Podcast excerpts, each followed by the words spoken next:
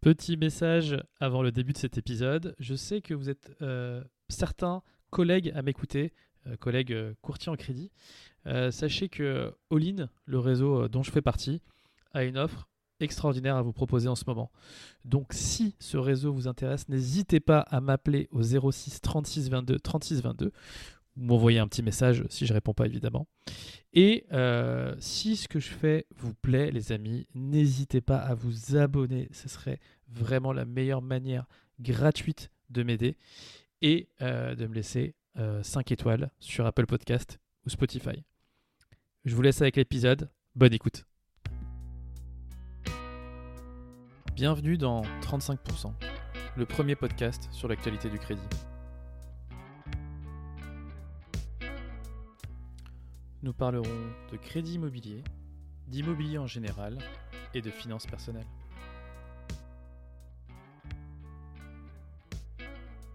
Bonjour tout le monde, bonjour à tous, bienvenue dans 35%, le podcast sur l'actualité du crédit. Je suis euh, Yacine Redici, votre pote courtier. Euh, je suis courtier en crédit, négociateur. Vous pouvez me retrouver sur les réseaux sociaux, Instagram, TikTok, bientôt YouTube, sous le nom de Mon Pote Courtier. Dans ce podcast, nous parlerons de l'actualité du crédit, euh, d'immobilier et d'investissement en général. Parti. Euh, la première, ce sera la météo des taux. Je vais vous euh, énoncer tout simplement et factuellement les taux qui seront en rigueur sur le mois de mai 2023. La définition du jour. Donc, on prendra un terme euh, évidemment, on va commencer du plus simple et on va, compliquer les choses au fur et à mesure de ce podcast et on va le définir ensemble. En 3, le dossier du mois slash euh, réussite. Donc, ce sera un dossier sur lequel euh, on pourra euh, euh, du coup échanger et, euh, surtout, je vous, euh, expliquerai euh, ce que j'ai fait et la plus-value euh, du, euh, courtier euh, dans ce cas. Et enfin, euh, l'invité, euh, l'invité du mois. Alors, l'invité de ce mois-ci, il est, euh, il, est, bah déjà c'est mon premier invité, donc il est exceptionnel.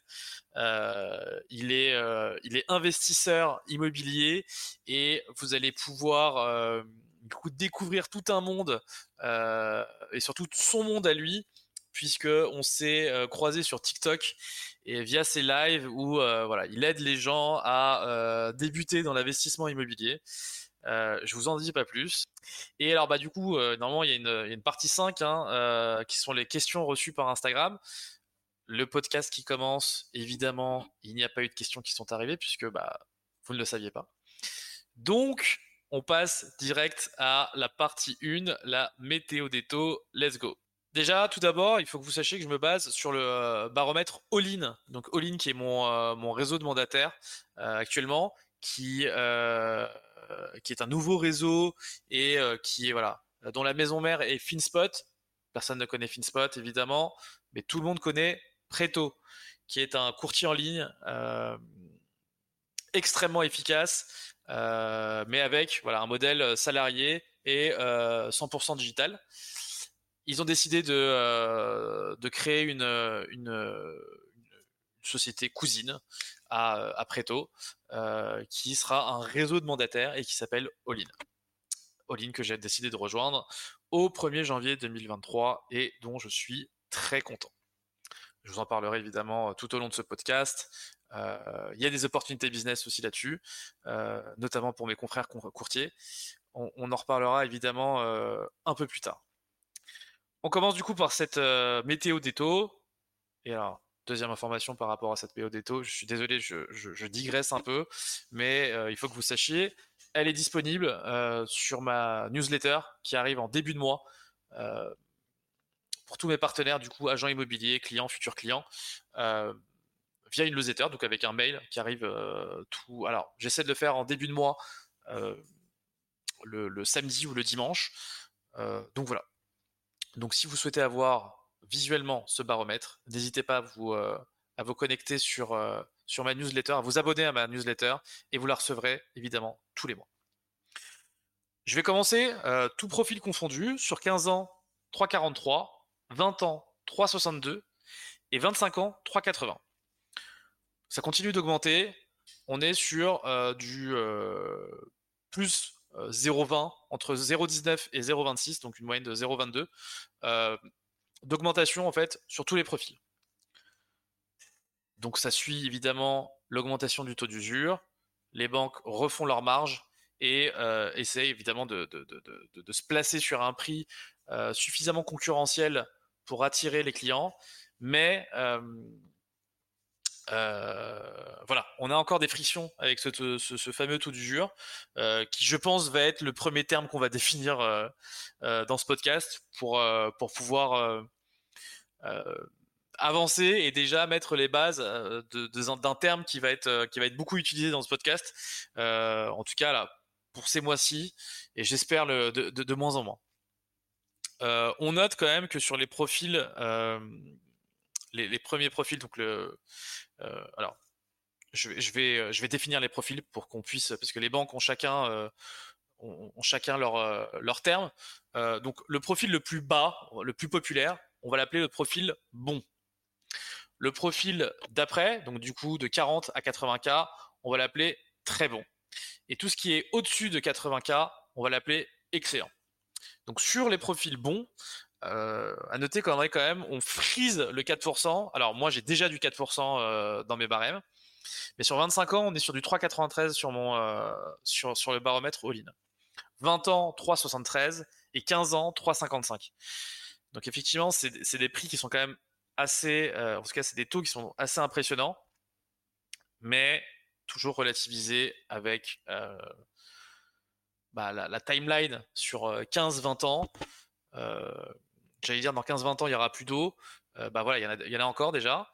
Et surtout, ça reste des taux intéressants, malgré tout ce qu'on peut dire et, ce qu'on a vu. Et puis surtout, dans le contexte où euh, les, euh, les, prix de l'immobilier sont déjà en train de légèrement baisser, est-ce que ces taux ne compenseraient pas déjà euh, une perte de, de capacité d'emprunt?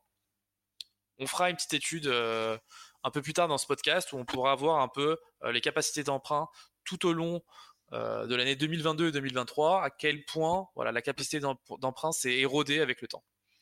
Sur les profils très bons, donc entre 40 et 80K, on est sur 3,82 sur 25 ans, 3,62 sur 20 ans et 3,46 sur 15 ans. Alors, pendant que je suis en train de vous faire cette météo des taux, je suis en train de me dire que c'est peut-être euh, pas euh, l'information. Je pense qu'elle ne va pas très très bien passer. Donc, je pense qu'en fait, je vais me, je vais me cantonner à, tous les profils. Euh, mais je vais quand même terminer du coup mon petit tableau avec les profils excellents. Ils sont à plus de 80K. Encore une fois, je rappelle, les profils sont des profils de ménage.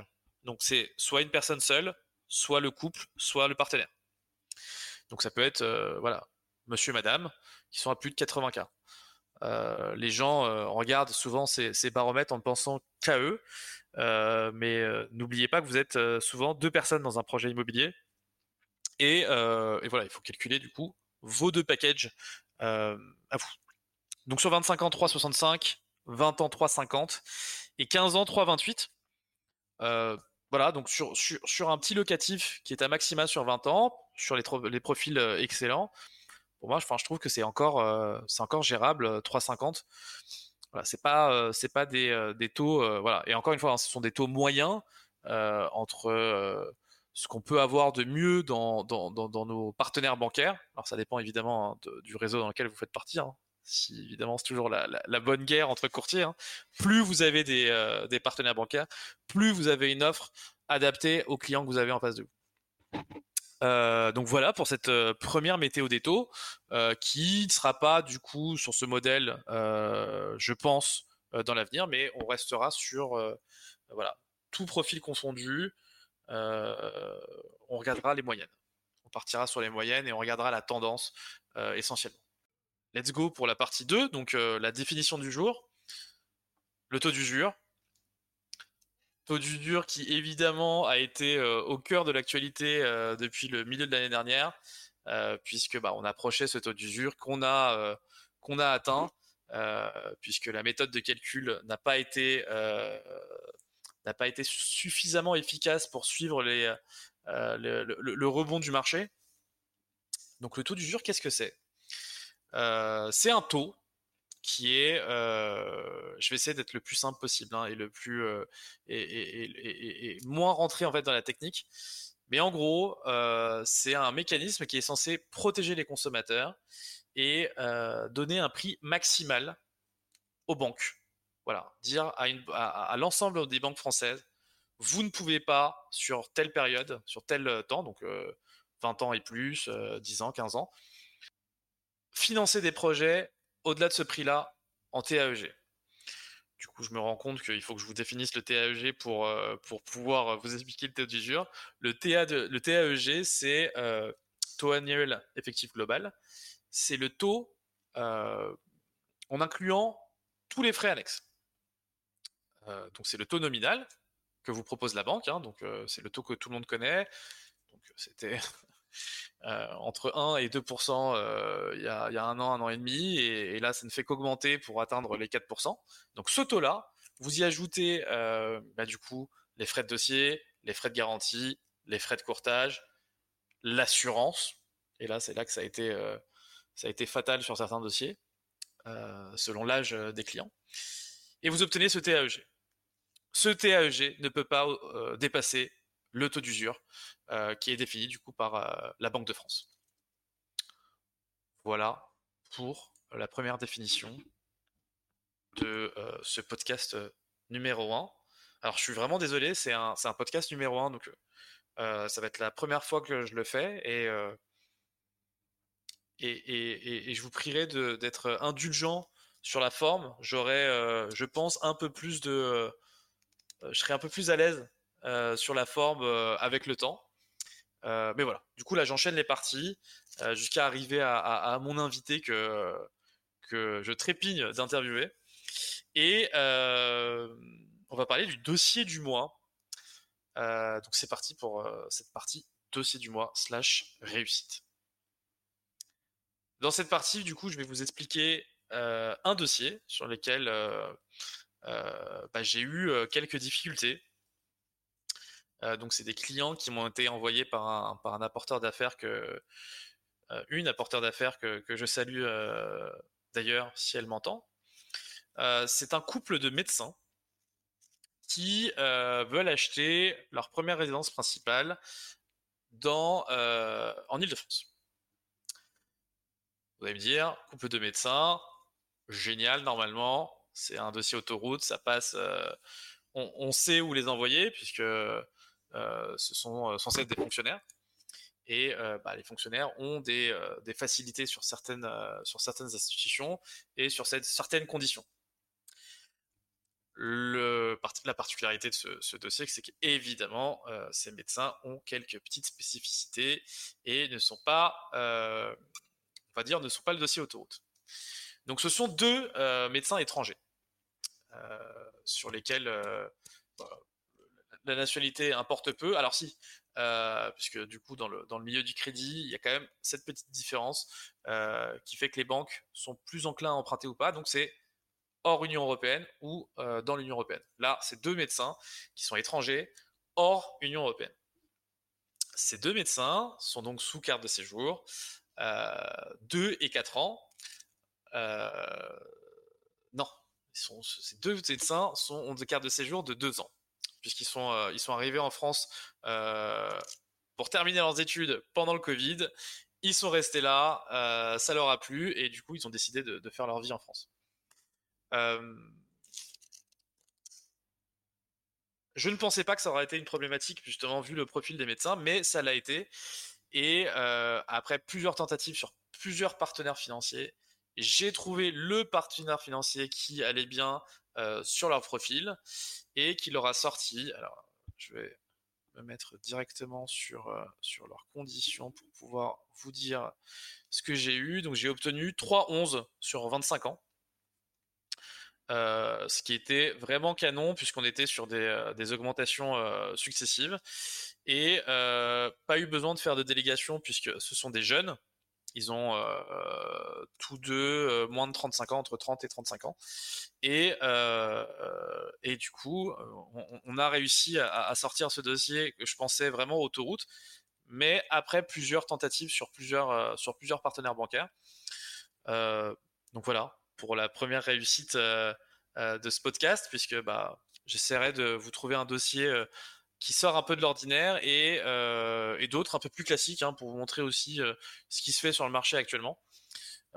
donc voilà pour cette partie dossier du mois. on va passer bah, du coup à, à l'invité du mois que je vais accueillir tout de suite. Quel plaisir d'accueillir du coup dans cet épisode numéro 1 Johansen, Johansen que vous connaissez euh, certainement euh, sur les réseaux sociaux ou pas, euh, sous le nom de Immoboulier. je l'ai rencontré sur TikTok quand j'ai commencé à, développer un peu ma, stratégie sur les réseaux sociaux.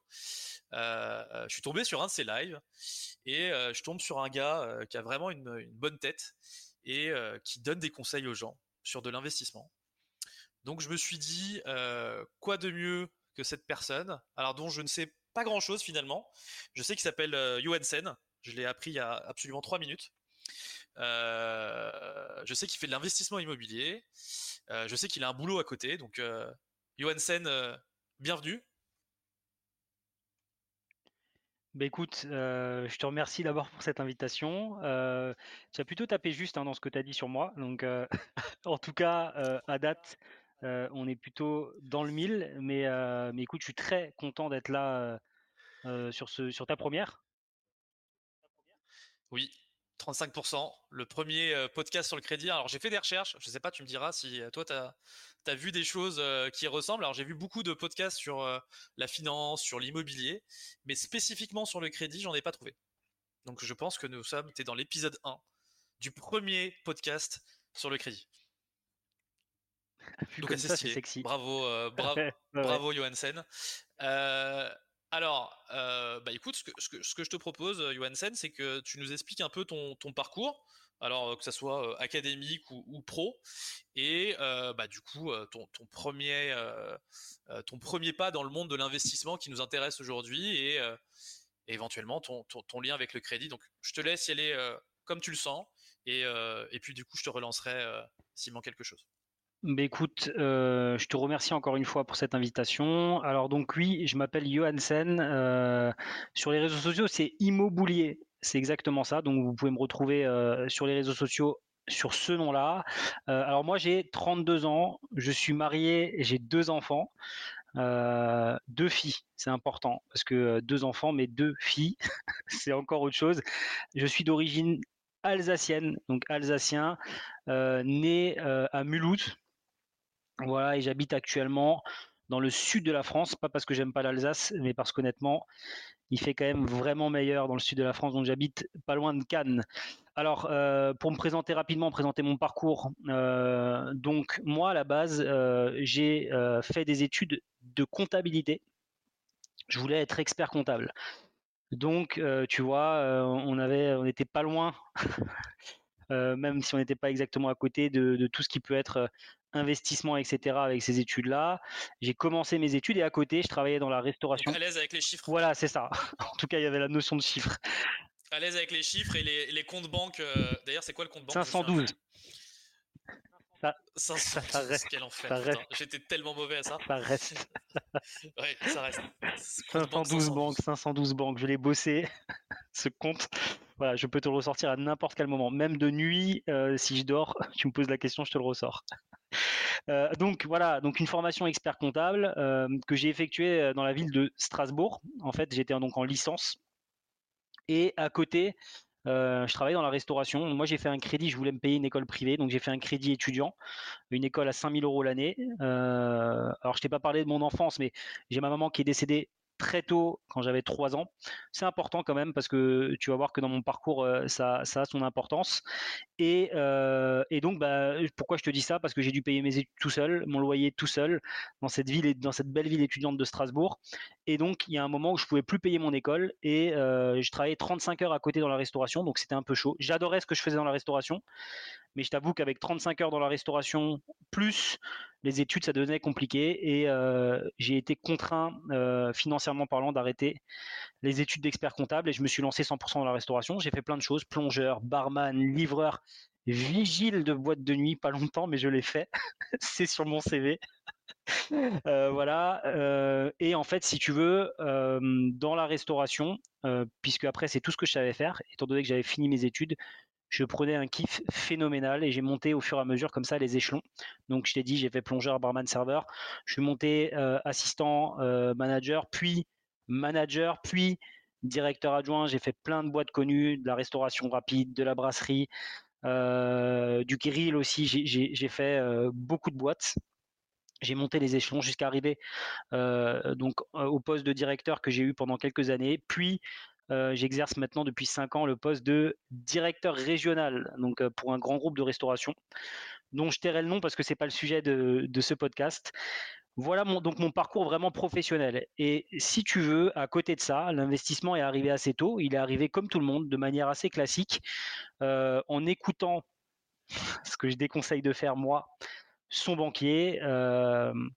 alors, je t'expliquerai pourquoi je dis ça tout à l'heure, mais j'ai acheté ma résidence principale. Voilà. donc à l'époque, j'ai. Aïe aïe aïe aïe aïe, quelle erreur, quelle erreur, quelle erreur commencer par sa RP. Voilà. Quelle erreur. Mais après, c'est ce qu'on nous apprend à tous euh, en tant que bon père de famille euh, de commencer par euh, acheter son toit. Effectivement. Exactement. Et donc, j'étais justement sur la notion de bon père de famille, parce que c'est le moment où ma première fille allait naître. Et donc, j'ai acheté ma résidence principale. Je voulais lui fournir un toit. Tu vois, je voulais avoir cet exemple modèle, le, la, maison, la femme, la fille et la RP. et donc j'ai acheté ma RP. Euh, et par miracle, j'ai eu, euh, alors donc à l'époque, moi j'étais euh, manager dans la restauration rapide, dans un grand groupe de restauration rapide qui fait des burgers. et il y en a plusieurs. Hein. Le, numéro 1 ou le numéro 2 Aucun des deux. Aucun des deux, ok. et donc, donc j'ai acheté, acheté, cette résidence principale et j'ai eu une mutation à l'époque et au moment où j'ai eu cette mutation, bah, c'est posé la question de vendre ou de mettre en location. Euh, parce qu'en fait, tu peux mettre un bien en location, même si c'est une résidence principale, euh, si tu as une mutation. Tu vas pas avoir de problème en tout cas avec ta banque. Et donc j'ai décidé de le mettre en location, bah, mais sans rien connaître. Hein. Voilà, donc euh, vas-y. J'en profite du coup. Est-ce qu'il y avait un, il y avait un prêt conventionné du coup? Oui. dans, dans cette première OP oui, oui, j'avais euh, j'avais euh, des, conditions avantageuses que je pourrais plus lister ici, mais j'avais du, du, prêt à taux zéro, etc. J'avais plusieurs choses dessus. Euh, ok. Voilà. Donc tu bénéficiais de l'excuse de la mutation à plus de 70 km qui te permettait du coup de remettre en location sans avoir à rembourser ton, ton PTZ. Exactement, c'est à ça que je fais, je fais mention, tout à fait. Donc voilà, donc j'ai mis ce bien-là en location sans rien connaître, je précise, très peu quelques vidéos YouTube, mais vraiment rapidement le soir avant, d'aller se coucher. Euh, et donc j'ai mis ce truc-là en location, en location nue. Donc location nue, je rappelle, c'est la location longue durée sans meubles, hein, en tout cas pas euh, autre chose qu'une cuisine équipée et, un bac de douche. voilà, euh, c'était un appartement, ce premier appartement que j'ai acheté, donc c'était ma RP, c'était un, bel appartement, d'ailleurs que j'ai toujours, de 110 mètres carrés. Euh, dans la banlieue strasbourgeoise. Euh, très belle prestation. Et c'est un appartement. Un, nom en Heim, alors, du coup. C'est un nom en Heim. Une ville qui se finit par Heim. Exactement, c'est en Heim, tu as raison. on, est, euh, on est sur un nom en Heim, très bel appartement. Et donc, si tu veux, cet appartement-là, j'ai décidé de le mettre en location, comme je te l'ai dit, et j'ai découvert en le mettant en location ben, ce qu'on peut appeler, euh, et ce que je pratique maintenant beaucoup, je vous en parlais tout à l'heure, l'investissement locatif. Même si à la base c'était une RP, j'ai été sauvé par cette mutation et je l'ai mis en location et j'ai découvert que ton locataire, qu'une personne peut payer ton crédit à ta place et que tu peux même gagner de l'argent encore euh, après avoir payé toutes les charges, c'est-à-dire taxes foncières, assurance de propriétaire non occupant, assurance de loyer impayé, euh, charge de copro, etc., selon là où tu as acheté. Il peut même te rester de l'argent à la fin. Voilà ce que j'ai découvert quand j'ai fait ça. C'est ça. Euh, sur, cette première OP, du coup, qui, était en fait une OP euh, subie, euh, tu, te souviens un peu des conditions? Si tu avais une bonne rentabilité, est-ce que tu te souviens du pourcentage de rentabilité que tu avais Est-ce que euh, tu es à l'aise du coup à, nous donner un peu quelques quelques chiffres croustillants qui t'ont donné, enfin qui t'ont fait découvrir l'investissement et qui t'ont dit, bah attends, en fait, ce truc-là c'est sympa.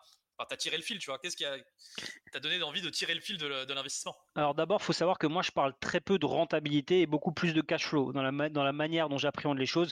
Donc si tu veux, je peux parler de cash flow. Alors le cash flow, en tout cas, qui m'a donné envie, c'était un c'était un tout petit cash flow. Donc cash flow, je rappelle, c'est ce qui te reste euh, une fois que tu as payé euh, ton crédit et tes charges euh, avec le loyer, c'est ce qui te reste derrière, donc dans ta poche. Et donc sur cet appartement-là, j'avais, je crois, 50 ou 70 euros de cash flow. Donc rien du tout, mais en location nue sur quelque chose où j'avais pas fait exprès. Donc c'est ça le sujet. C'est de la location nue, je le, répète parce qu'on parle souvent sur les réseaux de location meublée, de courte durée, etc. Là, c'est je mets des locataires dedans, ils restent longtemps parce que c'est un appartement, c'est un F4, euh, très grand F4 sur lesquels les gens restent la plupart du temps au minima 3-4 ans. Tu vois Donc, un autofinancement et en plus un petit cash flow derrière c'est ce qui m'a donné envie. Voilà, voilà pour, pour les chiffres. après en rentabilité, parce que depuis j'ai quand même fait les choses sérieusement.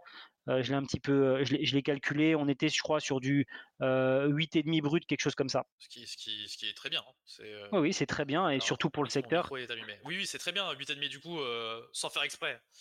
Et surtout pour une grande surface comme ça. Tout à fait. Euh, qu'est-ce que je qu'est-ce que je peux aussi te dire euh, sur cet appartement euh, pour continuer à en parler? Parce que depuis je l'ai toujours. il est toujours en location et c'est c'est l'un des enfin c'est le c'est l'appartement le moins rentable que j'ai. mais c'est celui avec lequel j'ai le plus de tranquillité. Et dans l'investissement, pour moi, la tranquillité, c'est quelque chose d'important parce que si tu es tranquille, bah, tu peux prendre ton temps que tu n'as pas mis sur cet appartement pour pouvoir le mettre ailleurs, potentiellement dans euh, un autre investissement ou d'autres projets. Euh, cet appartement-là, depuis, c'est important aussi parce qu'on on parle souvent de cash flow, de rentabilité. Depuis, il a pris de la valeur. C'est un appartement euh, que j'ai payé un peu moins de 200 000 euros. Je l'ai fait estimer il y a pas si longtemps que ça. Il est au-dessus des 300 000 euros aujourd'hui. Je crois qu'on est à 310, 310 000, 315 000 euros aujourd'hui. Donc, tu vois, c'est un appartement aussi sur lequel je peux faire une plus-value à date. Euh, donc je le répète, autofinancement, tranquillité, plus-value à la revente. Voilà la première opération. Tu peux me, dire du coup, alors on est en quelle année? Quand tu as acheté cette RP Et encore une fois, c'était dans l'objectif de euh, ta résidence principale et tu n'avais pas fait On est en 2015. 2015, euh, donc si ma mémoire est bonne, les taux, on était aux alentours de 2,50 je crois, sur 25 ans. Est-ce que tu te souviens du taux que tu avais eu Ouais, alors en plus, je l'ai euh, renégocié depuis, donc si tu veux, euh, justement, je, justement c'est ça qui est intéressant. Est-ce que tu te souviens du taux de départ et où est-ce qu'il en est aujourd'hui? Puisque aujourd'hui, je crois qu'on est. J'ai pas mal de, je crois qu'on a... de clients j'ai pas mal de clients, excuse-moi du coup, parce qu'on est en, petit décalage, on se coupe. Euh, et même toi, hein, tu, je te vois répondre beaucoup sur la question euh, sur les réseaux sociaux. Les taux sont hauts, les taux sont, euh, sont catastrophiques, c'est pas le moment d'acheter. J'essaie d'expliquer à mes clients que le, projet, s'il est, est plausible maintenant et s'il est viable maintenant, allez-y. Et au pire des cas, si ça redescend, vous renégocierez. Et euh, toutes ces années, un peu euh, ces golden années de 2013, 2014, 2015, où les taux n'ont fait que baisser depuis, et euh, voilà, tous les deux ans, les gens renégociaient. Enfin, c'est l'exemple parfait pour dire voilà, aujourd'hui, il y a des gens qui sont à 0,85 et, et qui sont très bien et qui ont acheté à 4. Mais bien sûr. C'est très juste ce que tu dis. J'allais en parler.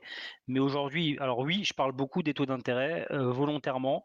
Mais pour moi, le taux d'intérêt, c'est pas un problème. D'ailleurs, aujourd'hui, on est, on est là en mai 2023 aux alentours des, des, Mais ça va dépendre sur combien d'années. Mais on est globalement à 3,5, 3,6. Moi aujourd'hui, quand on me pose la question, je trouve pas que c'est encore un taux qui est. Euh, alors oui, c'est pas un taux qui est bas. Pour moi, c'est pas un taux non plus euh, complètement affolant. Et encore une fois, tu achètes à 3,5, tu sais pas comment ce sera fin d'année. Et quand ce sera, parce que ça arrivera probablement ou pas d'ailleurs, un jour plus bas, et eh ben à ce moment-là, tu renégocies ton taux, tout simplement. Donc en effet, pour moi, le taux aujourd'hui, c'est pas c'est pas quelque chose qui. Alors, il faut le prendre en compte dans le projet. Euh, il faut que ton projet soit rentable avec le taux actuel, en effet.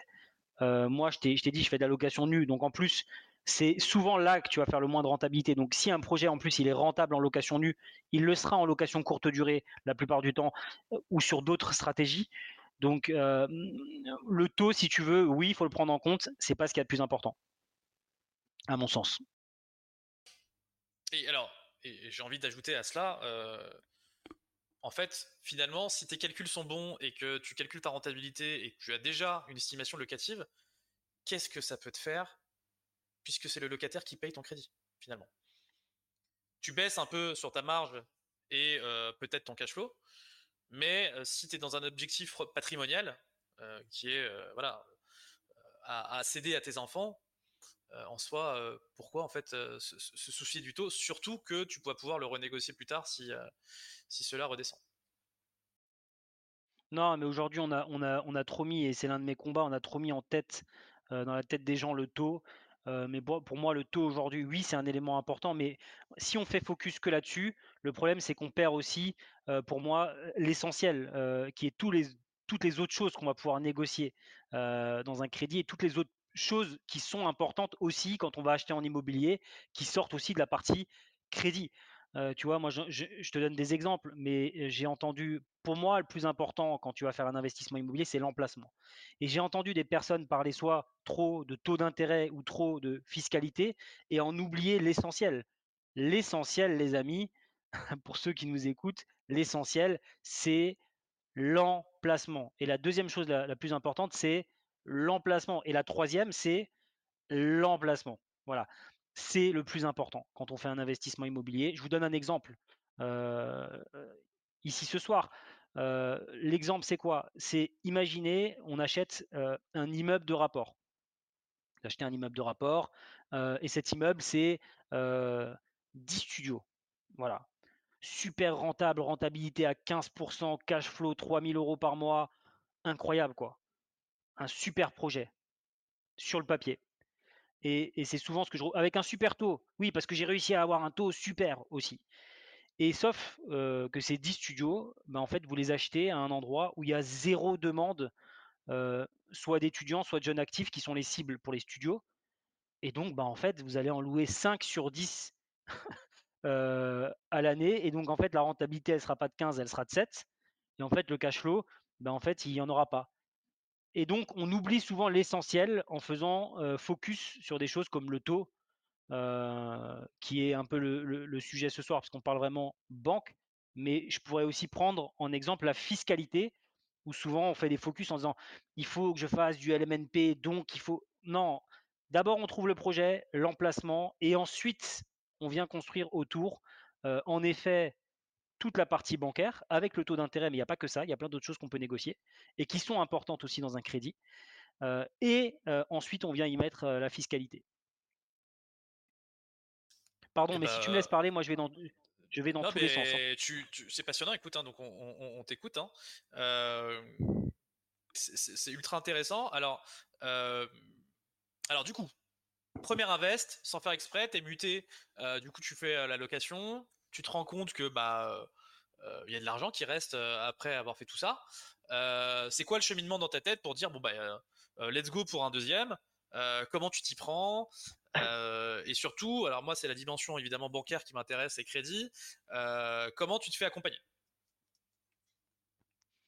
Alors, ce qui est important déjà dans tout ça, c'est que moi, j'investis en nom propre sur la totalité de mes investissements avec ma femme sur la totalité des investissements aussi. donc, comment je fonctionne et qu'est-ce qui se passe ensuite? Alors, je ne vais pas rentrer dans le détail de mon patrimoine ce soir, mais en fait, si tu veux, ça, ça me met le pied à l'étrier pour me dire, je dois faire ça. Et si on peut le faire plusieurs fois, il faut que je sache comment on peut faire ça plusieurs fois. Parce que si je peux répéter cette opération plusieurs fois, j'ai des crédits qui se remboursent, donc du capital au fur et à mesure qui grandit. Donc j'ai des personnes qui mettent de l'argent de côté pour moi. Cet argent-là, euh, la plupart du temps, sera valorisé parce que bah, les prix de l'immobilier montent. Et donc je me rends compte qu'il faut que je fasse ça et que je le fasse plusieurs fois. Donc je vais tout simplement, euh, ben, comme vous ce soir, sur des podcasts, euh, sur YouTube, lire des livres sur l'investissement immobilier. Et donc, je me rends compte que ça existe et qu'on peut faire ça plusieurs fois. et donc, je décide, et pour moi, c'est ma deuxième erreur après la résidence principale, d'aller voir ma banquière, ma conseillère bancaire, et de lui demander combien bah, je peux emprunter sur un prochain projet. Pour moi, c'est une erreur, pas d'aller voir son banquier, parce que bon, on peut discuter avec lui, et je vous expliquerai plus tard ma stratégie bancaire, qui est une stratégie quand même qui n'est pas celle qui est utilisée de tous. Je vais voir ma banquière et donc je lui demande combien je peux emprunter. Et donc elle me dit, voilà, vous pouvez emprunter, je crois qu'à l'époque, elle me dit 170 000 euros. Et donc je me dis, mais c'est. Et donc après, je pourrais encore. non, non, non, 170 000 et puis c'est terminé. Ah, donc en fait, je peux encore en avoir un. Et en plus, pas du tout dans les prix que je voulais, donc pas du tout ce que je voulais faire, etc. Et donc je me prends une, je me, prends une porte, mais je, je vous l'ai dit avant, je me forme à côté. Donc je me forme, je me renseigne, et je me rends compte qu'il y a plein de personnes qui disent c'est pas ce qu'il faut faire, il faut pas aller voir son banquier. Pourquoi il faut pas aller voir son banquier pour lui demander sa capacité d'emprunt ou qu'est-ce que je peux faire comme projet? Je vais vous donner un exemple pour, pour imager ce, ce, truc. imaginez, vous avez une personne qui vient vous voir et qui vous demande 100 000 euros et il, vous demande aussi bah, qu'est-ce qu'il doit en faire de ces 100 000 et il vous demande conseil sur est-ce que je dois emprunter 100 000 ou plus ou moins. Enfin, il n'a pas l'air sûr de lui quand il vient vous demander de l'argent. Et vous avez une deuxième personne qui vient vous voir, sûr de lui, qui vous dit, moi, il me faut 300 000 euros, je vais les mettre sur tel projet, ça va me rapporter tant et tant par mois, à 5 ans, je vais gagner tant et tant, etc. etc. Vous allez prêter à qui? Vous allez prêter 100 000 à la personne qui ne sait pas du tout ce qu'il va faire de son argent, qui vous demande conseil à vous, ou vous allez prêter 300 000 à la personne qui sait ce qu'elle veut faire avec un projet carré? Euh, voilà, vous, voyez où je veux en venir. En fait, le mot conseiller bancaire pour moi n'est pas un mot adapté parce que c'est tout sauf un conseiller. Pour moi, c'est un partenaire, oui. Euh, le banquier est un partenaire ou le courtier, selon la stratégie qu'on va opérer. C'est un partenaire, mais un partenaire n'est pas un conseiller. C'est quelqu'un qu'il va falloir convaincre. C'est pas quelqu'un qui va vous accompagner, c'est quelqu'un qu'il faut convaincre. Donc, c'est pas la même chose. Accompagner et convaincre, c'est deux choses différentes. Donc, je fais cette erreur-là et donc je prends cette porte. Mais comme je vous l'ai dit, j'ai lu deux bouquins, je me suis renseigné, etc. Et donc, je vais sur un projet à l'époque. On est, bien au-delà. Alors, j'essaie de me remémorer, le truc hein, pour pas vous dire de bêtises, mais on est au-delà. Je crois qu'on est à 250 000 sur le, sur sur le projet d'après. Et ça passe au niveau de la banque. ça passe avec un apport en plus. donc je, mets un apport, mais un apport minime et ça passe. Pourquoi ça passe? Pas parce que je ne pouvais pas emprunter 170 000 ou pas. C'est que la conseillère bancaire, d'abord pour moi, n'avait pas les connaissances pour pouvoir vraiment m'aiguiller au départ. Parce qu'en fait, ce qu'elle a oublié de me dire, c'est que quand on fait un investissement locatif, il y a des revenus des futurs revenus de l'investissement locatif qu'il faut prendre en compte dans la capacité d'emprunt, qu'elle n'avait pas pris en compte parce qu'elle n'avait pas anticipé que j'allais avoir des loyers, etc. etc. Ce qui fait qu'on atterrissait au final sur, mon taux d'endettement et que tout était OK.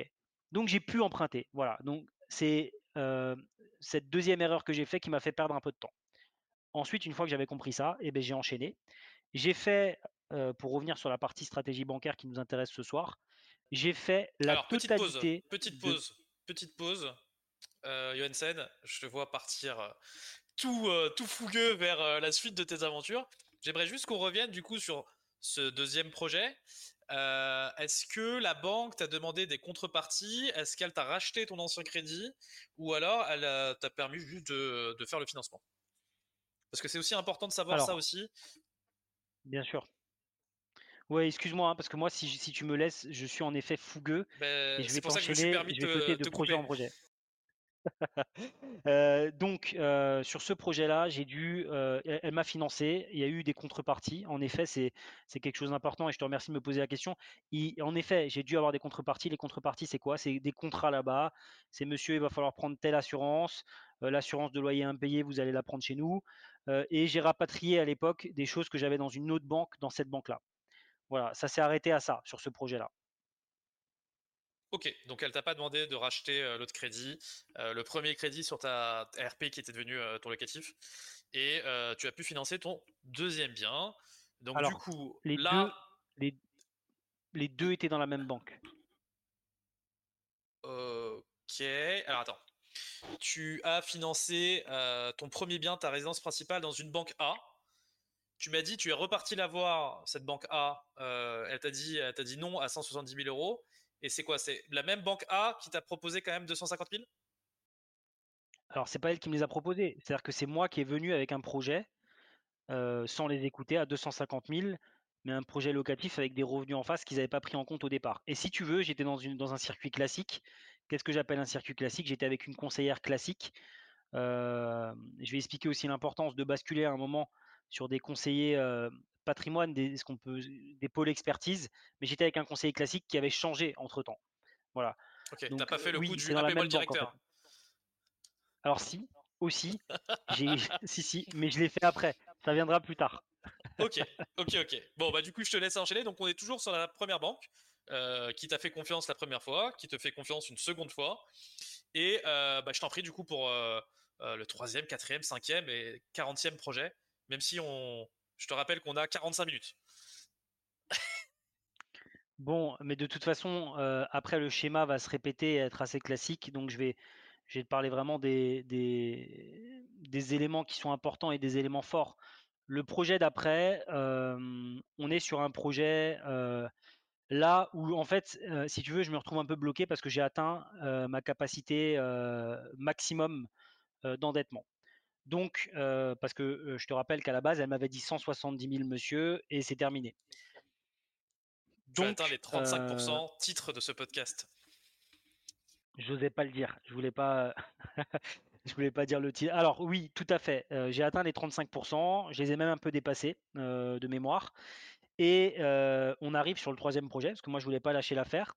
Entre temps, j'ai des évolutions professionnelles. c'est important. J'ai un CDI tout le long. J'en parle beaucoup aussi sur mes réseaux sociaux, mais l'importance d'avoir un CDI. Alors je dis pas qu'il faut forcément un CDI pour emprunter, mais moi j'ai un CDI pour tous mes emprunts. Entre temps, je décide d'opter pour une autre stratégie. alors, il y a autre chose qui arrive en même temps dans le patrimoine, mais c'est compliqué. À ce moment-là, je suis à 3. Mais la troisième chose, je ne vais pas vous en parler parce que c'est un peu une histoire d'héritage. Enfin, c'est une donation en fait qui vient du côté de ma femme qui se rajoute dans le patrimoine qu'on met en locatif. Ok. Ensuite, donc sur le quatrième, parce que là on est à 4, je donc je, je, décide de changer de stratégie même si tu, on, rentre pas dans le détail de, ce troisième projet qui, est une donation du coup, euh, mais ce, troisième projet du coup injecte du patrimoine sans toucher ta capacité d'emprunt. Donc finalement, c'est quand même aussi un petit coup de pouce. Si, si. Non, non, non. Il, y a, de l'emprunt parce qu'en fait, si tu veux, il y a une donation sur une partie et le restant, il, est fait à crédit. Et il y a un emprunt qui est pas. fait licitation dans la même banque. Voilà, il n'est pas souscrit dans la même banque, voilà, et il, va venir, il va venir être un élément de négociation pour le suivant. En fait, pour le suivant, dans, les, dans, la négociation, il y aura le, rachat de celui-ci. Mais je vais juste revenir sur après le troisième, parce que je décide de changer de stratégie. Comment je décide de changer de stratégie? Je me rends compte qu'une conseillère classique, je me fais conseiller déjà par, parce que je commence à avoir bah, des potes investisseurs, des gens que je connais, parce que si je te parle de toute ma stratégie d'investissement, à l'intérieur, il y a tout un réseau à construire. Qui pour moi est, un élément essentiel à l'investissement, la construction d'un réseau, tant pour avoir des biens off-market, mais aussi que pour se faire conseiller, avoir les bons contacts. et donc dans mon réseau, on m'explique qu'il faut, il faut absolument que je bascule dans ce qu'on peut appeler, dans certaines banques, dans la mienne en tout cas, c'est comme ça que ça s'appelle, le pôle expertise, qui est un pôle dans une banque où il y a des personnes qui savent parler immobilier et qui savent de quoi on parle. Donc je décide d'aller voir ma banque et je lui demande de passer dans ce pôle-là, chose qui est acceptée, donc je bascule. et à ce moment-là, je décide de changer totalement ma stratégie. Avant, j'étais vraiment dans du classique. Depuis, je me suis formé gratuitement, je le répète, avec des livres, avec des, vidéos sur YouTube, etc et avec l'expérience que j'ai un peu acquis aussi sur les, sur les trois locatifs que j'ai. Donc je, bascule dans ce truc-là. Et à partir de ce moment-là, je construis mon premier dossier bancaire. Sur, le restant, ce que je t'évoquais avant, je fais des dossiers bancaires classiques. Là, euh, ce sont des dossiers euh, qui sont euh, différents parce que je monte un espèce de, de, dossier de 150 pages qui est tout simplement une présentation à la fois de mon patrimoine, du projet, qui est établi sur plusieurs points. et donc, avec ce dossier bancaire-là, je, vais, je vais en fait en combat pour aller convaincre cette fois-ci un banquier, mais j'y vais une fois que j'ai signé le compromis. Je le rappelle, quand on fait un achat, d'abord, on, décide de faire un achat, donc on décide de la stratégie. Est-ce que je vais acheter quelque chose pour faire de la location courte durée, longue durée, etc. Je choisis ma stratégie. Deuxième chose, quand on fait un achat, après, on cherche le bien. Donc, on va faire une recherche de bien. Ensuite, troisième chose, ben, on va faire des visites. À ce moment-là, on va faire une offre d'achat. Et donc, à ce moment-là, j'ai toujours pas vu mon banquier, moi. Je visite des biens, je fais des offres d'achat. À un moment, il y en a une qui est acceptée. Alors, à ce moment-là, je monte mon dossier bancaire. Oui. Alors, petite pause, du coup, à ce moment-là puisque bah, alors moi je suis courtier, donc moi évidemment tu me connais et tu, et tu connais notre métier. Nous, on encourage évidemment euh, nos clients à venir nous voir pour établir leur capacité d'emprunt avant d'aller euh, faire leur recherche, parce que évidemment si euh, ils vont tabler sur un bien auquel bah, ils n'ont pas les moyens d'acheter. Alors évidemment, selon l'objectif, ça peut différer. Mais moi, sur des clients classiques en résidence principale, je conseille évidemment à mes clients de venir me voir et de faire une capacité d'emprunt, en, tout cas une mise à jour de leur capacité d'emprunt avant d'aller faire des offres. Puisque du coup, ils veulent, ils, souhaitent faire une offre qui est du coup rassurante auprès des agents immobiliers. Et moi, du coup, je fais un papier de courtier indiquant que, voilà, ce profil-là, selon les informations que j'ai, passe tranquillement sur cette offre. Toi, euh, sur quoi tu te bases pour euh, faire tes offres et euh, ta recherche de, produits? Alors, merci pour ton intervention. Moi, c'est pas ma stratégie, c'est celle que j'ai fait sur les trois premiers. C'est ce que c'est ce que je t'expliquais tout à l'heure. Sur quoi je me base? Ma capacité d'emprunt, je la calcule tout seul. mais c'est un élément important, ça. Hein. C'est peut-être un point de désaccord qu'on a après une stratégie courtier et pas forcément une stratégie pour moi qui est de rester partenaire à long terme avec ton banquier, enfin avec la même banque c'est une stratégie quand même différente pour moi de, passer par un courtier. Mais sur quoi je me base? Je calcule tout simplement moi-même ma capacité d'emprunt. D'accord? Et surtout, je vais te donner un exemple. Imagine, je trouve un immeuble de rapport qui va me dégager 10 000 euros de loyer par mois. ok? Et en face, cet immeuble-là, parce que j'ai plutôt bien géré, je vais avoir 6 000 euros de crédit. Donc, je vais avoir 4000 euros de différence entre les deux. Euh, donc, pas de cash flow parce que tu auras d'autres choses à payer. Euh, la banque va prendre, la banque ou le courtier va prendre 70% de ce loyer-là en compte. Donc, il, va y avoir 7000, 7 à 8000 euros de revenus euh, qui va m'être apporté par mon futur projet. Le problème de ne pas les prendre en compte lors de, du calcul de ta capacité d'emprunt, c'est que ça va te bloquer à tes revenus actuels. Et c'est ce que moi, je déconseille de faire. Parce que les, revenus futurs. Alors après, euh, on est dans une situation où j'ai déjà acheté trois biens. Je le précise quand même. Hein. Ce n'est pas la même chose sur un premier projet. Euh, donc au moment où j'ai acheté trois biens, ma banque, elle sait comment je fonctionne. Et donc, je peux me permettre de venir avec un projet euh, où j'explique une stratégie et je mets mes futurs loyers dans mes revenus pour calculer ma capacité d'emprunt. Et donc, parce que si tu prends pas ces 7000 euros, ta capacité d'emprunt, elle, sera tout autre. Ensuite, dans le calcul euh, d'une capacité d'emprunt euh, ou d'un taux d'endettement, euh, il va y avoir deux méthodes. Alors, il y en a une qui est de moins en moins utilisée. Ma banque, à date, je fonctionne comme ça avec elle. C'est la méthode de compensation des revenus qui diffère de la méthode de non-compensation des revenus. Donc, la méthode de compensation des revenus, ça consiste en quoi? Simplement, je vais essayer de le faire simple. en podcast, c'est pas forcément facile de le comprendre, donc je vais essayer de l'expliquer simplement. Dans une banque classique, on va prendre tous vos revenus, d'accord? On va les mettre d'un côté. Donc vos revenus locatifs, vos revenus de votre CDI, on va tout mettre d'un côté, et de l'autre côté, on va mettre tous vos emprunts et vos charges. Et donc, par un calcul entre les deux, on va dire, OK, les charges représentent 35%, c'est ça le, taux d'endettement. Ça, c'est la méthode de non-compensation des revenus. Dans la méthode que moi je prône, qui devrait être la méthode pour moi internationale de calcul, c'est ce qu'on appelle la méthode de compensation des revenus. On l'appelle aussi différentiel, je crois. Yes, c'est la méthode différentielle. Nous, on dit classique ou différentiel. Bon, donc cette méthode différentielle, ça consiste en quoi? Vous prenez vos loyers, 80%, 70 à 80% de vos loyers, ça va dépendre dans quelle banque vous êtes. ensuite, en face, vous prenez les mensualités de crédit. Vous faites une soustraction entre les deux. Alors, c'est un peu plus complexe que ça, il faut prendre toutes les charges. Hein. Mais donc, vous prenez vos loyers, les charges en face fixes, vous faites une soustraction des deux. Là, il va rester soit du bénéfice, soit du déficit, soit donc vous allez gagner de l'argent, soit vous allez en perdre. Et c'est ça qu'on va venir mettre soit dans vos revenus, soit dans vos, vos charges. Ça change complètement la donne.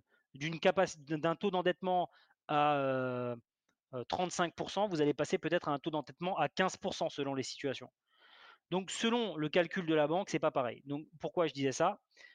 Pour défendre le, sujet d'aller voir sa banque le plus tardivement possible, avec un projet déjà acté pour qu'elle puisse prendre en compte vos futurs revenus. Alors, souvent la banque, ce, qu'il va lui falloir, et donc c'est aussi ma méthode pour monter le dossier bancaire, ce qu'il va lui falloir, c'est des preuves que vous allez gagner tant et tant de loyer. Donc moi, je conseille toujours de faire un avis d'estimation locatif ou alors tout simplement d'acheter quelque chose qui est déjà loué sur un premier. mais il faut que la banque calcule comme ça. Donc je le répète, je recherche mon bien, je le visite, je fais une offre d'achat. À ce moment-là, je monte mon dossier bancaire avec une stratégie bien établie. Moi, euh, alors je vais pas en parler ce soir, ça va être très long sinon, mais j'ai toute une stratégie dans mon dossier bancaire, il fait 150 pages. Et euh, ensuite, je vais signer le compromis et à ce moment-là, je vais aller voir ma banque. Voilà. Euh, donc j'y vais beaucoup plus tardivement qu'une autre personne. Mais le problème de cette autre personne, c'est qu'on lui aura mal calculé pour moi euh, sa capacité d'emprunt parce qu'on n'aura pas pris en compte ses futurs revenus. Je parle vraiment dans un schéma d'investissement locatif, pas dans un schéma euh, d'acheter une résidence principale. Hein. Si vous allez acheter votre résidence principale, il faut aller voir votre banquier avant, il faut aller voir votre courtier avant, il faut lui demander en effet euh, sa capacité d'emprunt. Eh J'étais donc sur le bah, quatrième projet. Et bah, et bah, nice. Et alors du coup, est-ce qu'il y a des spécificités sur les projets d'après? Oui. Par rapport à ton quatrième projet eh ben, raconte-nous. Oui, oui, oui, il y a une spécificité, spécificité surtout euh, euh, bancaire sur celui-ci. On me demande en négociation le rachat justement d'un crédit qui est le troisième. C'est pour ça que je t'ai parlé du troisième tout à l'heure, mmh, euh, qui est la donation. Donc on me demande de, faire racheter ce crédit à l'intérieur et deux, trois contrats aussi. je le fais sans apport. Dans ma négo à moi, sur celui-ci, c'est la première fois que je négocie du sans apport, d'accord? C'est la première fois aussi que je négocie je suis désolé, j'ai un, trou, mais le fait de ne pas avoir de frais si je rembourse le crédit de manière anticipée, ça a un nom, ça, mais j'ai plus le nom exact. donc, tu, dois avoir le nom, toi, moi je l'ai plus. C'est les pénalités de remboursement anticipé ou les indemnités, les IRA. qui sont négociées évidemment soit par vous-même, mais c'est aussi un, notre job à nous les courtiers de, de, de faire en sorte que qu'on vous ôte de cette pénalité si euh, vous avez un remboursement anticipé. Et euh, je négocie aussi sur celui-ci les frais de dossier. Voilà. Sur, je vais en sauter quelques-uns parce qu'après le schéma est comme ça, et je vais parler du, d'un immeuble de rapport que j'ai acheté. le dernier immeuble de rapport que j'ai acheté à Cannes, qui est une de mes plus belles opérations du point de vue banque, je parle on est dans une situation, euh, donc vous l'avez compris, je suis endetté. en tout cas, si on prend la méthode de calcul classique, je suis surendetté. Voilà. Euh, si on prend la méthode de calcul différentielle, euh, beaucoup moins. et dans une situation tendue. T'es le mec surendetté le plus souriant de l'histoire, hein, pour information. Moi, j'ai l'image, hein, ah, vous n'avez pas, vous n'avez que le son. Quand il a dit je suis surendetté, vous auriez vu son sourire, évidemment, parce que lui, je pense qu'il pense à, au, levier que cet endettement est en train de faire pour créer son patrimoine. Mais euh, effectivement, c'est quand même très étonnant d'entendre quelqu'un dire surendetté avec un, tel sourire. Je suis désolé, je t'ai coupé. Mais, mais tu as raison de le souligner. J'ai un énorme sourire quand je parle de surendettement. Euh, alors en effet, euh, attention au crédit, tout ça est engageant, etc. Mais j'ai un énorme sourire en effet parce que je pense à exactement ce que tu viens de dire, à l'effet levier, à l'effet de levier. Donc c'est, pour moi, c'est, incroyable ce que l'immobilier peut permettre à travers bah, les crédits. Et donc c'est pour ça que je prends ce sourire quand je parle de surendettement. sur le dernier, qui est pour moi un modèle de ce qu'il faudrait pouvoir faire, on est en situation tendue. On est en 2022. à ce moment-là, on parle de taux d'usure dans tous les sens, etc. Je négocie et je fais ce que je peux dire un, un, dans la négociation bancaire. Donc je le répète, j'ai un endettement pas sexy.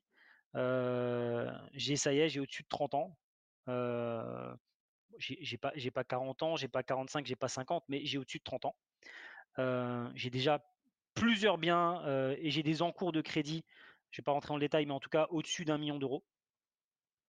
Et je viens, alors qu'on m'avait dit de, que c'était fini, avec un immeuble de rapport que je vais négocier sans apport, zéro, travaux compris, frais de notaire compris. D'accord? C'est-à-dire que la banque vient me payer et les travaux et les frais de notaire. Et même, je, ne débourse même pas les frais de dossier de ma petite correction. La banque, te, la, banque te finance les frais de notaire, te finance les travaux pour pas qu'il y ait de, d'incompréhension. Il te les finance, il ne te les paye pas, évidemment. Tu vas les rembourser. Excuse-moi, mais oui, oui, non, non, mais tout à fait. merci de le préciser. mais donc, je me fais financer la totalité par la banque. je négocie une multitude de choses. Alors pour le coup, pas les IRA sur celui-ci. je négocie les frais de dossier, je négocie un sans apport, je négocie un différé de crédit, qui est moi, pour moi aussi un élément très important dans ma stratégie. Alors le différé de crédit, rapidement, qu'est-ce que c'est? Il en existe deux. Vous avez le différé qu'on peut appeler partiel et vous avez ce qu'on peut appeler le différé total. C'est pas ce qu'on peut appeler, c'est ce qui s'appelle le différé total. Différé partiel, je rembourse uniquement les intérêts de crédit chaque mois. Différé total, je rembourse rien, enfin pas rien, je rembourse l'assurance euh, de mon crédit pendant un temps certain. Euh, c'est un temps qui est négocié à la banque la plupart du temps pour faire vos travaux. Dans ma stratégie, je négocie un différé de 18 mois, mais je prévois de faire mes travaux en un mois, un mois et demi. Ce qui veut dire que pendant 17 mois ensuite, je vais encaisser mes loyers sans payer de crédit, ce qui me permet de faire une trésorerie, soit pour un prochain apport, soit pour faire des travaux dans mes autres biens. et dans cette stratégie-là, pour aller plus loin, je vous donne l'un, pour moi, des secrets, même si c'est très connu, mais pour moi, c'est un secret et c'est pas assez utilisé. C'est encore mieux si vous avez négocié vous IRA et que vous revendez au bout de 16 mois. Parce que là, ça fait jackpot. Voilà. mais donc, je négocie aussi ça avec ma banque. tout ça, je le répète sans apport, dans une situation compliquée, à un crédit à 2,20 que j'ai signé décembre 2022 en taux d'intérêt, puisque les taux d'intérêt, ça, intéresse tout le monde. Je négocie rien en assurance, je compte me la faire racheter après, enfin racheter, renégocier. ensuite, voilà, donc ça c'est le dernier investissement. Et sur celui-ci, alors moi comme toujours, je présente à ma banque plusieurs stratégies. c'est un immeuble que j'ai acheté dans la ville de Cannes. donc je présente toujours minimum trois stratégies à ma banque. La moins rentable qui est la location nue, celle que je vais faire. je la fais tout simplement pour ce que je vous ai expliqué tout à l'heure, c'est-à-dire pour la partie tranquillité, pour la partie temps pour pouvoir réinvestir derrière et pour la partie fiscale, parce que pour moi, fiscalement parlant, la location nue est intéressante à travers ce qu'on qu'on appelle le déficit foncier. Donc, première stratégie, location nue, il y a du cash flow tous les mois dans ma stratégie. Deuxième stratégie, location étudiante de septembre à juin, puis saisonnier l'été. On est dans la ville de Cannes, c'est une stratégie qui fonctionne très bien. Là, je présente un cash flow sur cette stratégie-là. J'y vais de tête, mais on est aux alentours des 900 euros par mois. Et troisième stratégie, euh, full location saisonnière, euh, qui serait d'ailleurs plein au moment où on se parle, puisqu'on est en plein festival de Cannes. Euh, full location saisonnière, je crois qu'on est à 2000 euros de cash flow tous les mois. Voilà pour ce dernier. Et donc, je le répète, de cash flow avec un crédit. Mais pendant 18 mois, je n'ai pas de crédit à payer parce que je suis en différé total. Voilà pour moi un, dossier un très bon dossier négocié avec sa banque euh, qui permet vraiment bah, de me constituer mon prochain apport et de n'avoir, enfin, je n'ai rien déboursé de ma poche. Je le précise, quand je fais du sans apport, euh, ça ne veut pas dire sans épargne. C'est important. On peut faire des crédits sans apport, même si c'est de plus en plus dur, mais il faut avoir l'épargne sur son compte. Euh, et dans ma situation à moi, il faut même avoir plus que l'apport nécessaire en épargne. Ok, Bah écoute, c'est passionnant, très intéressant ce que tu nous racontes. Alors, tu as, évoqué plein mal de termes, et notamment, tu as défini le calcul différentiel et classique, et je t'en remercie. mais du coup, ça fait partie d'une des, phases du podcast où je, définis quelque chose, donc c'est très bien que tu, les aies définis et que, voilà, que tout le monde puisse suivre. Hein. Euh, puisqu'évidemment la, cible de ce podcast, hein, c'est vraiment euh, euh, le, tout venant hein, qui, s'intéresse au crédit, les courtiers ou bah, justement les investisseurs un peu plus chevronnés comme toi. et donc c'est cool que tu aies, défini les termes pour que tout le monde euh, soit euh, au même pied d'égalité dans, dans, la compréhension de, ce que tu dis. Euh, là, juste, quand je vois le temps passer, je me dis que je vais peut-être faire ton interview en deux parties. Donc, du coup, il y aura une première partie sur le podcast de, de juin et une de mai et une autre sur le podcast de juin. Je, ne sais pas. Hein. Je vais voir selon le montage ce que, ce que ça fera. en tout cas, merci en tout cas pour toute cette valeur. Moi, moi j'ai quand même quelques petites questions à, te poser. Tu parlais de, de, chaînes YouTube et de livres que tu as lus. Est-ce que tu, peux nous partager un peu euh, euh, bah, quelques références de livres euh, que tu conseillerais aux éditeurs qui souhaitent commencer dans l'investissement ou qui se posent des questions de savoir est-ce que c'est pour eux, est-ce que c'est pas pour eux? As-tu des petites références à nous donner? Références qu'on mettra évidemment en description quand même, mais si tu peux nous le donner ici et nous expliquer pourquoi c'est des éléments cool et éventuellement une, une, chaîne YouTube ou deux que tu pourrais éventuellement recommander mais avec plaisir. avec plaisir, Yacine. alors moi, ma Bible, j'en parle, j'en parle souvent d'ailleurs sur mes, sur mes réseaux.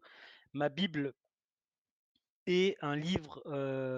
alors, toi, tu peux le voir parce que tu m'as en caméra, mais pour ceux qui nous écoutent, ma Bible, c'est l'investissement immobilier locatif intelligent c'est un livre de Julien de la Grandane. Tu vois, j'ai pu le dégainer parce que je l'ai toujours à côté de moi. Si jamais on me pose la question, je gagne rien sur ce livre, mais je le surconseille parce que vraiment, je trouve qu'il est vachement accessible et que pour moi, si tu lis ce bouquin, bah, tu peux y aller.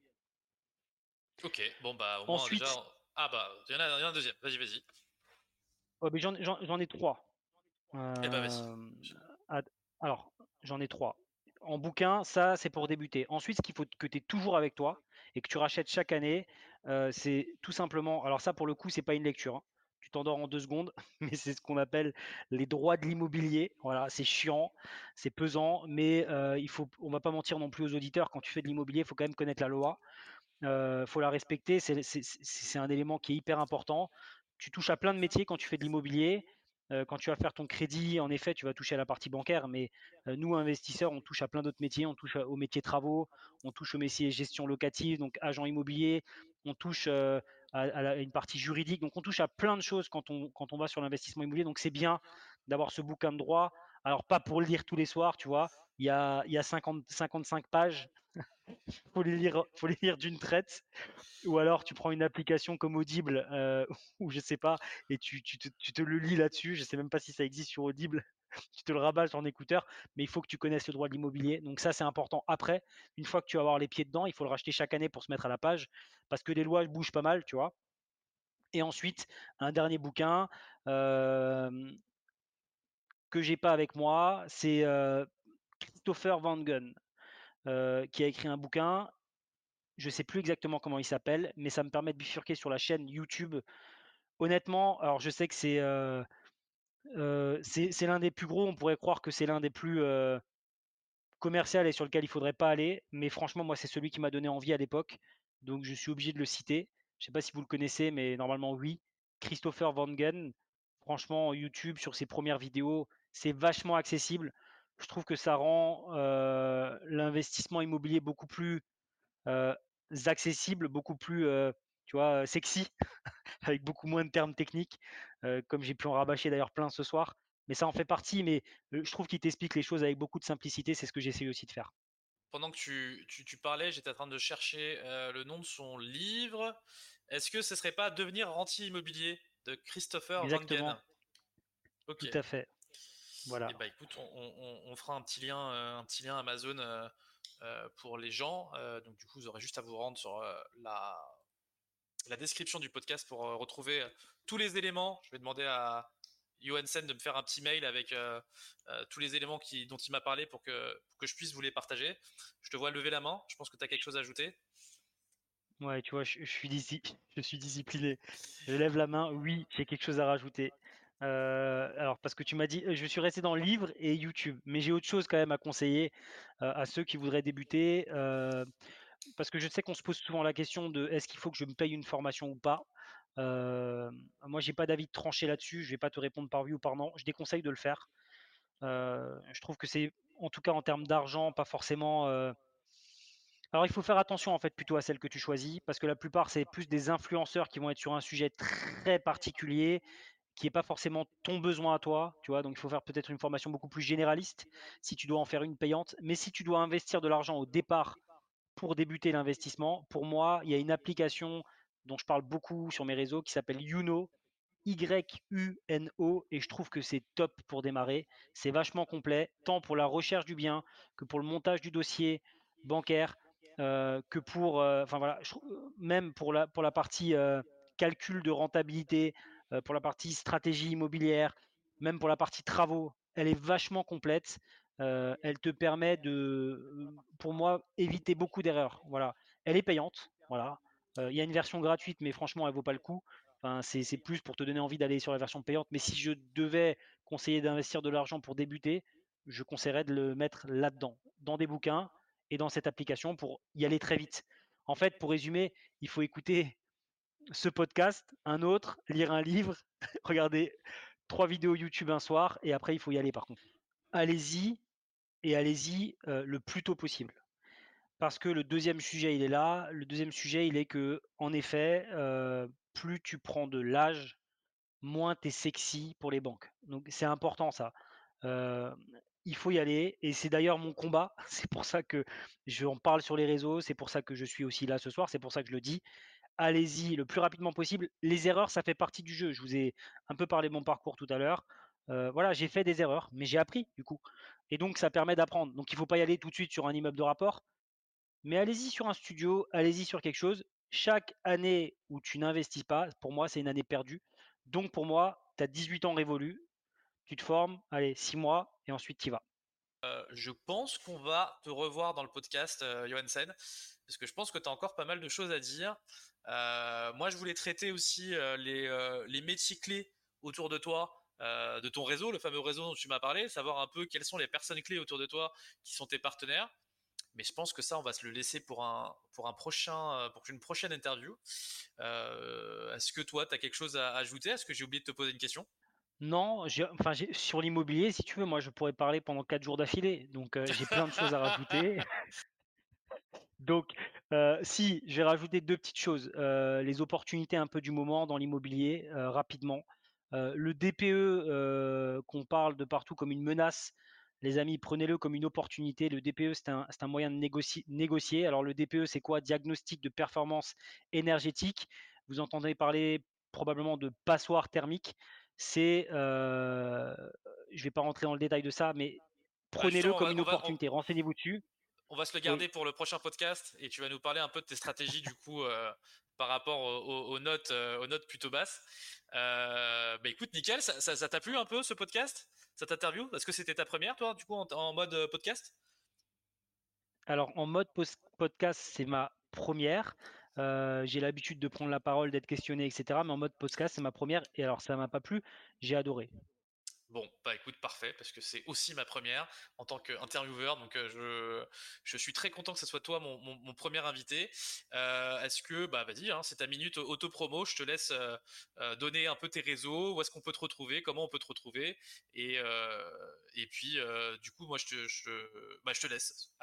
Euh, ben, d'abord, je prends dans cette minute juste pour te remercier encore une fois de m'avoir invité. Euh, c'était vraiment top. Mes réseaux, simplement, euh, c'est donc immobilier sur tous mes réseaux. Donc I, 2M, O comme IMO. Et ensuite, au lieu de Billier, c'est Boulier. B-O-U-L-I-E-R. Donc immobilier sur TikTok, c'est là que je, je, suis le plus présent. soyez indulgents. J'ai démarré, j'ai démarré sur les réseaux il y a six mois. Alors ça marche plutôt plutôt pas mal sur TikTok. On n'est pas loin des, 7000 euh, au moment où on se parle euh, abonnés. Donc ça fonctionne plutôt bien avec des vidéos qui ont plutôt bien marché. Venez me retrouver là-dessus. On s'éclate. Je fais des lives trois fois par semaine sur l'immobilier avec aussi beaucoup de monde en invité sur les lives des banquiers, des notaires, des agents IMO. Et sinon, sur Instagram, c'est astuce-du-bas immobilier, mais vous me retrouverez aussi sous le nom de Immoboulier si vous cherchez dans une barre de recherche. Et je suis aussi sur YouTube sous le même nom, Immoboulier. Eh bah écoute, ça a été un plaisir de t'avoir. On s'organise rapidement la partie 2 où je pense qu'on va parler des métiers clés qu'il y a autour de toi et un peu parler de stratégie du coup sur le DPE et, peut-être sur la location saisonnière voilà, qui est quand même euh, un, élément qui est clé. Et tu nous parleras un peu de ça. Euh, bah écoute, je te souhaite une bonne soirée hein, parce que là, il est, on est, on est dimanche soir, il est 22h53. Euh, C'était très long et très passionnant. donc je me lance tout de suite sur le montage et bah, je te dis rendez-vous au mois de juin pour la partie 2. Avec plaisir, merci Yacine. Salut Johansen.